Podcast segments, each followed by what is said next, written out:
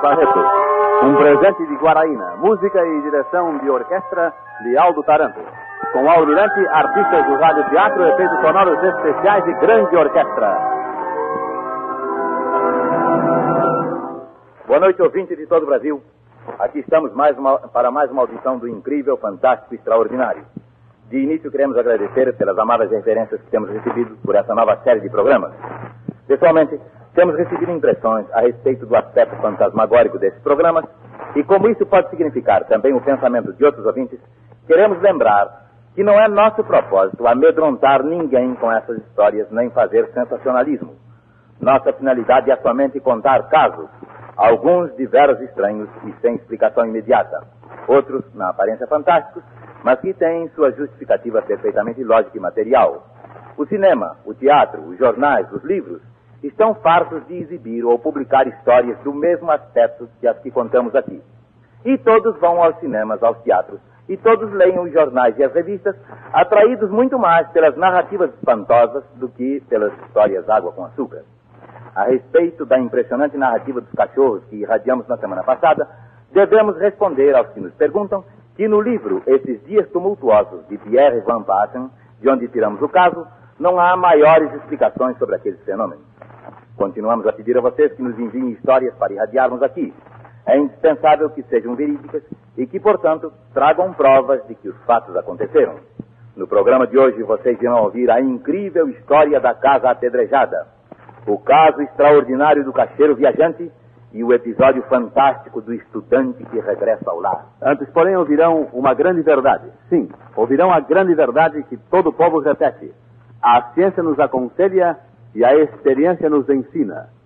Se uma dor o amofina, o remédio é guaraína.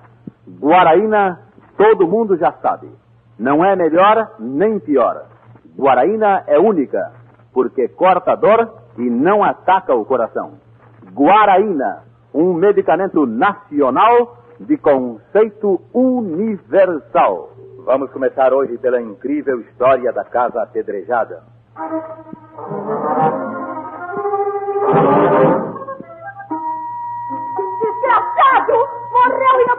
1.600! Desgraçado, você vai pagar no inferno!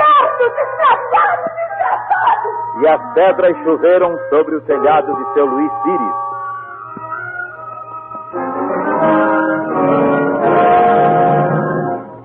Esse impressionante episódio nos foi contado pelo Joaquim Lima. Joaquim Lima é nosso companheiro aqui da Rádio Tupi. Toca oboe na nossa orquestra, está aqui presente ouvindo nós contarmos o caso que ele nos contou. Segundo ele afirma, o fato ocorreu na cidade de Triunfo, em Pernambuco, no ano de 1923. Diz ele que numa bonita segunda-feira de sol, ele e seus dois irmãos, José e Arthur, ao se levantarem da cama de sete para oito horas da manhã, deram início a um divertido brinquedo que era de ver quem é que atirava mais longe as pequenas pedras. A brincadeira, porém, não durou mais que uns dez minutos, pois logo eles cansaram os braços pelo esforço despendido em arremessar as pedras. Assim, qual não foi o espanto deles, quando meia hora depois, sua mãe, Dona Rita, lá de dentro de casa começou a gritar. Meninos, o que é que vocês estão fazendo? Vocês estão atirando pedra no telhado do seu Luiz Pires? Passem já aqui pra dentro, meninos danados. Os meninos explicaram que há mais de uma hora tinham parado de atirar pedras e que nenhum deles, nenhuma delas podia ter caído no telhado de seu Luiz, pois levavam sempre outra direção. Mas a mãe teimou. Não acredito. Foi ele mesmo quem veio dizer que vocês estavam atirando as pedras. Não me sai mais ninguém de dentro de casa. Vão ficar todos brincando aqui junto de mim. Depois de algumas horas trancados dentro de casa, de repente ali aparece novamente e dessa vez furioso o seu Luiz Pires. Como é? A senhora não dá jeito nos seus moleques? Mas, seu Luiz, os meus filhos estão aqui dentro comigo. Desde que o senhor veio fazer queixa deles há mais de uma hora, seu Luiz. Eu não quero saber. São seus filhos sim que estão atirando pedra. É. Antes que eles botem meu telhado abaixo, eu vou dar queixa à polícia. Mas escuta aqui, seu Luiz. Não são meus filhos. São sim, senhora, são sim. Se a Maria Pichilinga disse que viu quando eles estavam tirando pedra na direção de minha casa.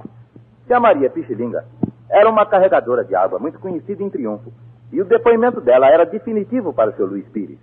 Dali mesmo ele seguiu para a casa do coronel Quintino, que era o delegado naquela época, e morava parede e meia com a casa dos garotos. Dona Alice, esposa do delegado, era muito amiga de Dona Rita, mãe dos meninos. E ao ouvir a queixa que o Luiz Pires apresentava ao seu marido, logo interveio. Fique descansado, seu Luiz, que esse negócio das pedras não vai acontecer mais. Eu mesma vou tomar conta dos filhos de Dona Rita. E os pequenos, Joaquim, José e Arthur, ficaram acompanhando os passos de Dona Santo durante o resto do dia. E então foi que a coisa foi se tornando um grande mistério. De quando em quando, espaçadamente, caía uma pedra na casa de Luiz Pires, e eram pedras tão grandes como metade de tijolo. Ouvia-se nitidamente o cair das pedras no telhado.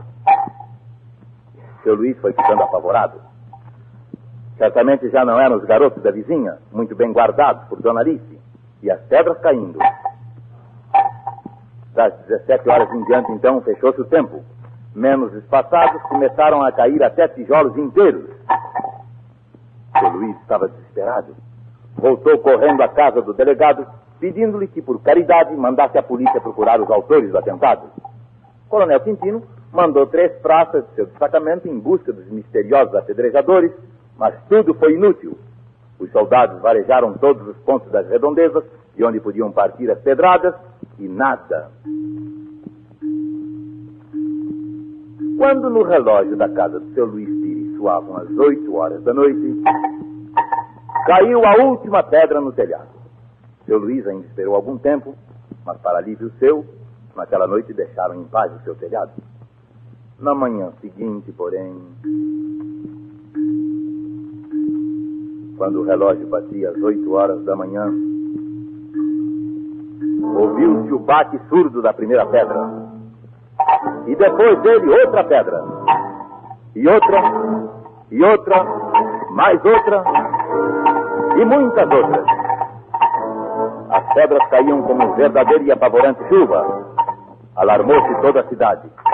Curiosos afluíam de toda parte para presenciar aquela coisa horrível. Mais de 50 soldados do destacamento local foram mandados pelo coronel Quintino para percorrerem as adjacências. Alguns soldados mais corajosos subiram para o telhado da casa apedrejada e se puseram a esquadrinhar a vizinhança, olhando combinados uns para a direita, outros para a esquerda, outros para a frente, outros para trás. Mas eles só viam quando o tijolo chegava e arrebentava as telhas. E os pobres soldados, um a um, acabaram descendo lá de cima tomados de verdadeiro pavor. Aquilo durou por muitos dias, rigorosamente das oito da manhã às oito da noite. Inesperadamente, quando nenhuma explicação se encontrava para o impressionante fato, muito mais impressionante porque os tijolos eram quentes como fogo e caíam muitas vezes inteiros sobre a multidão sem atingir a ninguém, quando o pavor já se alastrava por toda a população, foi aí que correu a horripilante Minha notícia. gente, minha gente, você está tirando as pedras no telhado do seu Luiz Filho ao Conrado. Quem foi que disse uma barbaridade dessa, homem? Foi a Lucia. Luzia Preta, empregada do seu Luiz Pires. Ela mesmo. Ó, quem quiser saber se não é o Conrado, pode perguntar pra ela. E muita gente foi indagar da Luzia Preta, empregada do Luiz Pires, se era mesmo o falecido Conrado quem estava fazendo todo aquele estrago. E a negra respondia a todos. É ele sim, aquele desgraçado. Morreu e não pagou meus 1.600.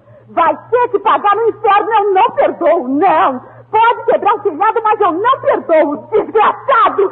Desgraçado! E as pedras choviam. Seria aquilo uma vingança do morto pela praga que lhe rogara a Luzia Preta? E o nosso companheiro, o Lima, termina sua narrativa dizendo que, já desenganado, o seu Luiz Pires, depois de ter apelado para todos os meios, lembrou-se de chamar o vigário, o padre Eliseu Duarte Diniz, para benzer a sua casa. O padre foi até lá, acompanhado de quase todo o povo da cidade. Ele mesmo, Joaquim, o Lima, serviu de ajudante durante a cerimônia carregando o turíbulo e viu quando o padre, rezando alto, jogou água benta em toda a casa. E nunca mais ali caiu uma só pedra.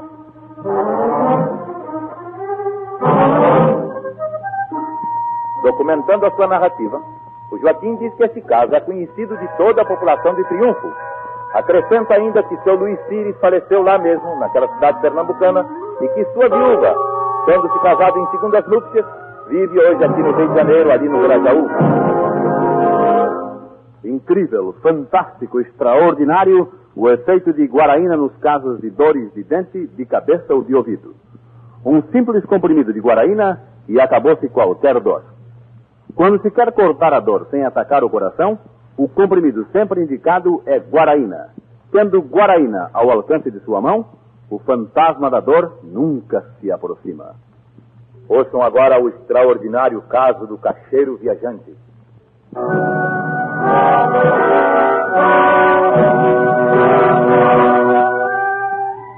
Aquele cão era de fato um grande amigo.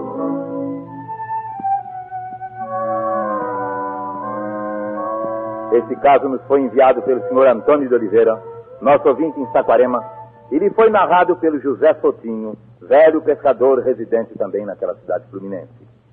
José Sotinho, que hoje conta para mais de 85 janeiros, teve um grande amigo de infância, já falecido, o senhor Joaquim Barata, que como caixeiro viajante trabalhava para uma casa atacadista da Praia Grande, que é hoje Niterói, servindo ao comércio de Saquarema, Araruama, Rio Bonito e outros municípios vizinhos.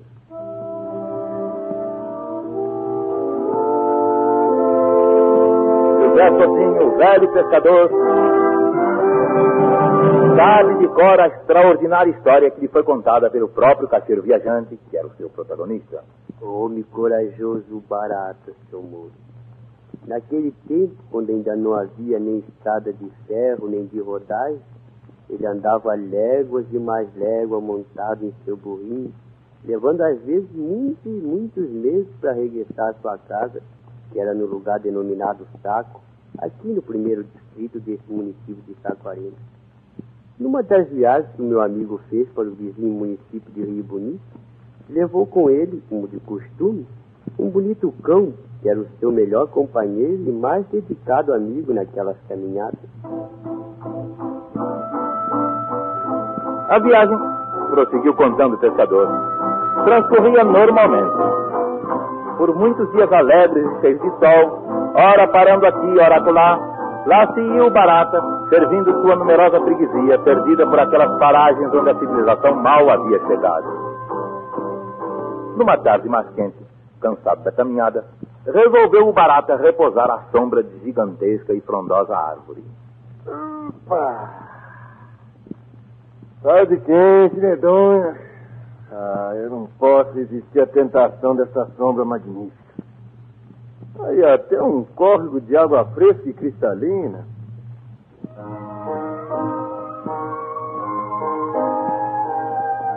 Aquilo tudo era um presente do céu para o viajante cansado. E o Barata não teve dúvidas.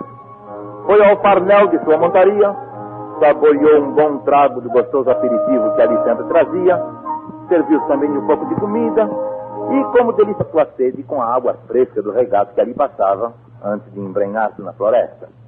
Depois, vencido pelo cansaço e um pouco também como resultado do aperitivo, o Barata estirou-se ali mesmo, cerrando em profundo sono.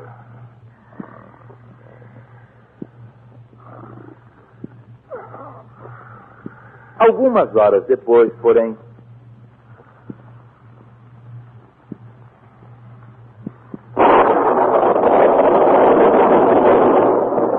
o estalar de uma trovoada pôs o Barata em pé de um salto. Mas não é possível. Uma tempestade. Sim, ouvintes, o céu antes tão límpido estava coberto de pesadas nuvens negras. Trovões se sucediam, enquanto fortes faíscas elétricas zigue-zagueavam pelo espaço. Barata não perdeu tempo. Num abrir e fechar de olhos, selou novamente sua montada e tocou estrada fora em louca disparada, em busca da primeira casa que só iria encontrar dali a muitos quilômetros de distância. Vamos! Ei, ei! Vamos! Ah, ah! Vamos! Vamos! Ei, ei, vamos! Vamos!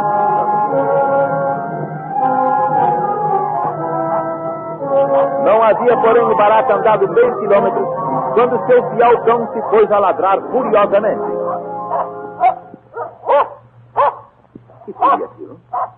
Medo da tempestade que já começara a cair? O cachorro saltava como um louco de um lado para o outro da estrada, por mais que o dono procurasse acalmá-lo. Sossega, amigo. Que isso? Vamos?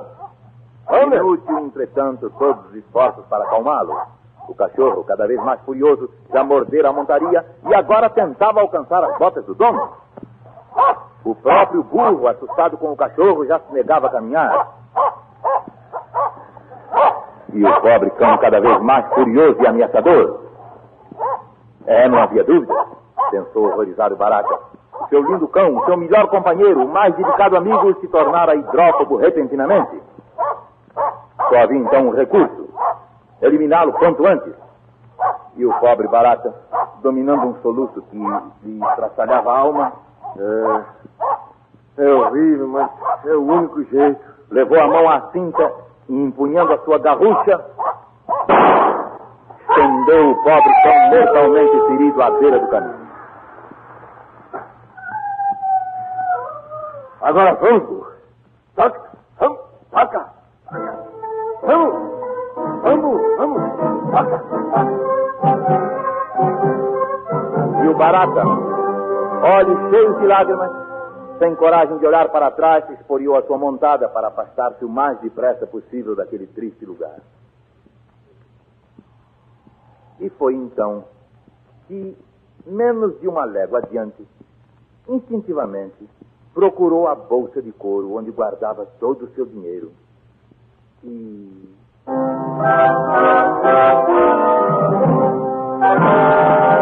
Ô diabo! Já não estava preso ao alforge? Certamente havia caído no caminho. Aquilo era mais um terrível contratempo, pois na bolsa estavam todas as suas economias, todo o dinheiro que ele trazia de cobranças, de freguesa, etc. Não teve dúvida. Deu meia volta e veio seguindo a mesma trilha à procura. Palmo a palmo, todo o terreiro, todo o terreno foi esquadrinhado pela sua vista e nada. Ali adiante estava o ponto onde minutos antes atiraram no seu infeliz cão. Quase não tinha coragem de olhar, mas era preciso. Provavelmente fora ali que a bolsa com dinheiro se desprendera do alforje. Olhou bem, e nem a bolsa, nem o corpo de seu fiel cachorro. É, certamente ele fora morrer mais adiante. E o Barata, cada vez mais desesperado, vai voltando para trás em busca da bolsa perdida. Já está nas proximidades da árvore a cuja sombra descansara antes da tempestade. Era a sua última esperança. A bolsa devia ter sido esquecida à margem do córrego onde adormecera aquela tarde. Vem, vem chegando, a peia do burro que amarra uma árvore. É, eu devo ter esquecido ali. Vamos até lá. E o Barata deu alguns passos e.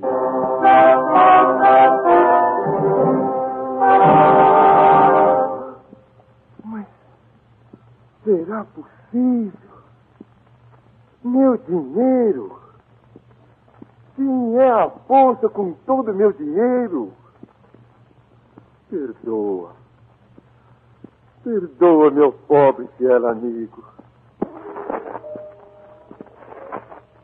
O melhor guardião da nossa tranquilidade e do nosso prazer é, sem dúvida, o comprimido nacional do conceito universal. Sim, foi Guaraína quem escreveu a página da vitória na luta contra dores e nevralgias. Depois do aparecimento de Guaraína, quando se quer cortar a dor sem atacar o coração, ninguém faz mais experiência. É a ela que se recorre, porque a qualquer hora, Guaraína manda a dor embora. Guaraína. E aqui está em seguida o episódio fantástico do estudante que regressa ao lar.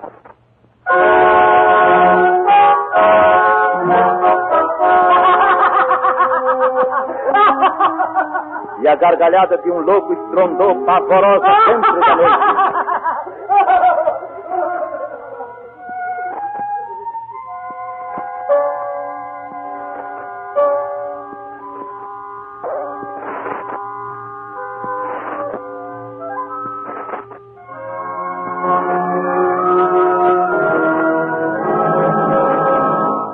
Esse caso verdadeiramente fantástico nos foi enviado pelo ouvinte Presalino Barbosa Mantovani, residente na cidade mineira de Tocantins. O fato lhe foi contado por pessoas de sua inteira confiança, ou seja, por seu avô e seus tios José e Silvio Mantovani, comerciários e residentes na cidade de Cataguases, também em Minas Gerais. Esses seus parentes conheceram um jovem natural de Rodeiro, município de Ubá, que de lá saíra para vir estudar no Rio de Janeiro, onde, onde permaneceu cinco anos a fio. Fim desse tempo, como lhe apertassem as saudades, regressou à sua terra. Como o desembarque tivesse que ser feito em diamante, já aqui em Ribeiro, como ainda hoje não passa linha férrea, o pai do rapaz mandou que um empregado levasse um cavalo à estação de Diamante, a fim de que o rapaz fizesse mais cômoda e rapidamente o trajeto dali para sua casa. Como sempre, porém, o expresso da Leopoldina estava muito atrasado. Desanimado com a espera, o empregado incumbiu o guarda-freios da estação de entregar o cavalo ao filho do patrão quando ele chegasse.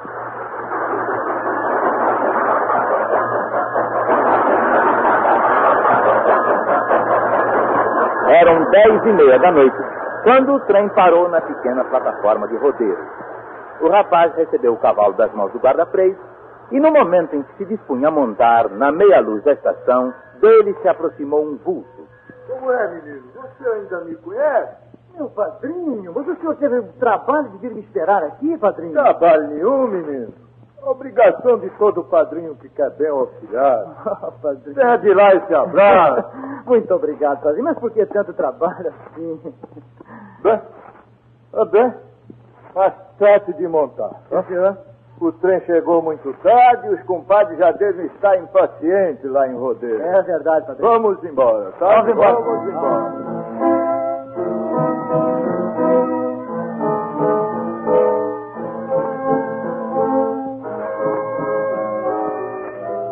Padrinho e afilhado montaram nos seus animais e lá se foram estrada fora. Até chegarem à casa do primeiro, que residia na metade do caminho entre Diamante e Rodeiro, conversaram sobre tudo e sobre todos, tendo o rapaz ficado ao par de todas as novidades da terra. À porta de sua residência, o velho despediu-se do afilhado. Você me desculpe, mas eu hoje vou ficar por aqui. Oh, eu pensei que o padrinho fosse me levar até lá em casa. Não, não, não posso. Oh, Fico por aqui. Dê lembranças ao compadre que não vejo há 20 dias. E que Deus te abençoe, menino. Tá bem. Então até a vista, padrinho. E o rapaz folheou o seu cavalo, chegando pouco depois a Rodeiro, onde foi recebido com a maior alegria por toda a família. Ah, um grande dia para todos nós, meu E não é que ele tá mesmo moço bonito? Ah, mas quanto tempo, minha gente. Parece um sonho até. Depois daquelas primeiras expansões com o pessoal de casa, o rapaz se refez do cansaço da viagem com um bom banho, mudou a roupa empoeirada e sentou-se à grande mesa da sala de jantar para uma ligeira ceia com os seus. O pai então lhe pergunta: Como é, meu filho? Você veio sem novidade da estação até aqui? Mas como é que eu não ia dizer, papai? Além do cavalo que o senhor mandou ser o melhor cavalo que eu já andei na minha vida, eu ainda tive outra agradável surpresa. Surpresa? Qual É. Imagine o senhor que, apesar do bruto atraso do trem, o padrinho estava firme na estação à minha espera. Seu padrinho? É? Ah, deixa de brincadeira, hein, meu filho? não é brincadeira não, papai.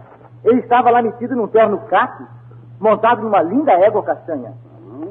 Filho? É, sim, senhor. Com essas coisas não se brinca. Mas eu já lhe disse que não estou brincando, papai. Meu padrinho acompanhou-me até a porta da casa dele. Eu convidei-o para vir até aqui, mas ele disse que não podia, não veio. Mas não, não, é possível, meu filho. Ah, Vo- Você deve estar enganado. Pelo amor de Deus, papai. Como é que eu estou enganado?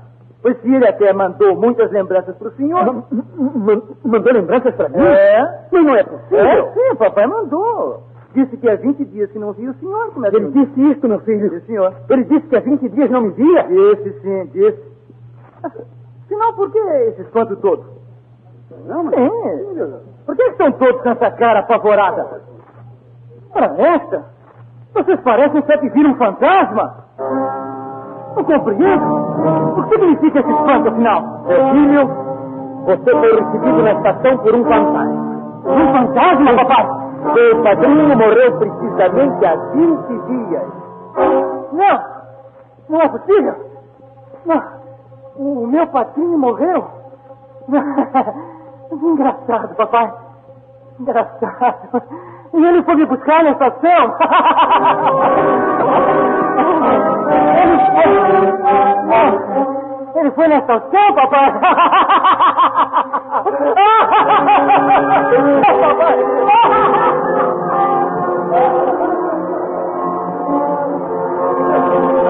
E a gargalhada de um louco estrondou pavorosa dentro da noite. O pobre rapaz perdera o juízo para sempre.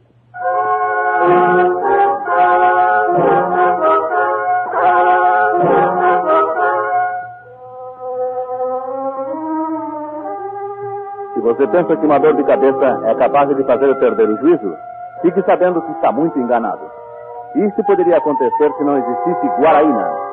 Guaraína corta prontamente qualquer dor de cabeça, de dente ou de ouvido.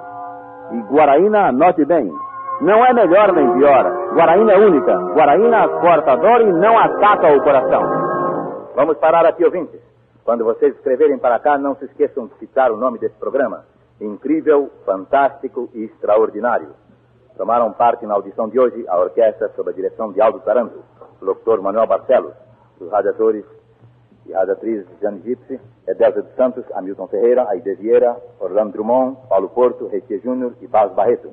Contra regras de Orlando Drummond, publicidade de Bas Barreto, controle de som de Pereira. Na próxima terça-feira, novamente às 21h30 e novamente sob o patrocínio de Guaraína, aqui estaremos com o incrível, fantástico e extraordinário. E por hoje é só. Obrigado pela atenção e boa noite, ouvintes de todo o Brasil.